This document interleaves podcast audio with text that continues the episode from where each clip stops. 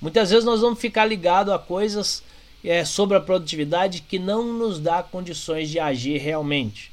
Então vamos agir naquilo que está sobre as minhas, sobre as minhas mãos, naquilo que está sob o meu controle e esquecer sobre aquilo que não está ao meu controle. Senão vira só reclamação, vira só desculpa. Ah, não tive produtividade porque né, as pessoas me atrapalham, não tive produtividade porque meu telefone toca demais, não tive. Quando a gente terceiriza essa responsabilidade da produtividade, é quando a gente está agindo sobre algo que não tem, a gente não tem realmente controle. Apesar de que alguns elementos desses nós temos sim como agir, mas a gente terceiriza a responsabilidade. Então coloca aqui na sua mente, a responsabilidade pela sua produtividade, ela é sua. Eu não estou dizendo que com isso você terá a produtividade perfeita, porque eu já disse que ela não é possível. Mas a responsabilidade de gerar melhoria sobre a sua produtividade ela é sua e não de outras pessoas ou de quem quer que seja. Por isso, atenha-se inicialmente, pelo menos, aquilo que está às suas mãos, aquilo que você tem poder para construir, aquilo que você tem condições de mudar. Pensa agora quais são as coisas que estão sob o seu controle.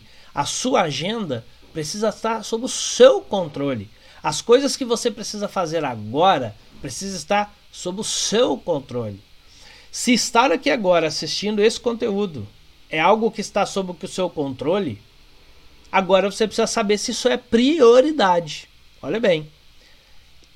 É lógico que obter o conhecimento necessário é prioridade, mas você vai sempre poder definir a sua prioridade em talvez 90% das vezes.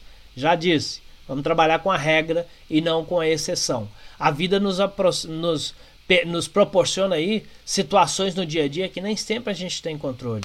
Então, mais uma vez, por isso, a nossa produtividade talvez não seja máxima, mas isso não quer dizer que ela não possa evoluir de 10 para 20%, de 20 para 25%, de 25 para 30, de 30 para 50, ou vai evoluindo aos poucos e essa evolução ela é, ela está sob o meu controle.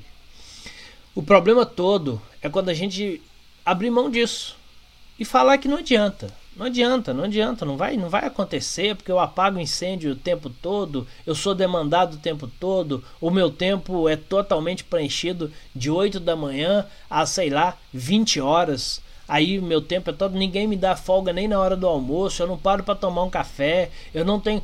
Isso tudo é desculpa. Isso tudo é argumento para manter o que já existe. E nós não queremos desculpa e não queremos argumentos para manter o que já existe. Nós queremos é argumento para construir algo diferente. E aí o pensamento muda. O pensamento já não é mais sobre terceirizar essa responsabilidade, o pensamento é agora sobre assumir essa responsabilidade.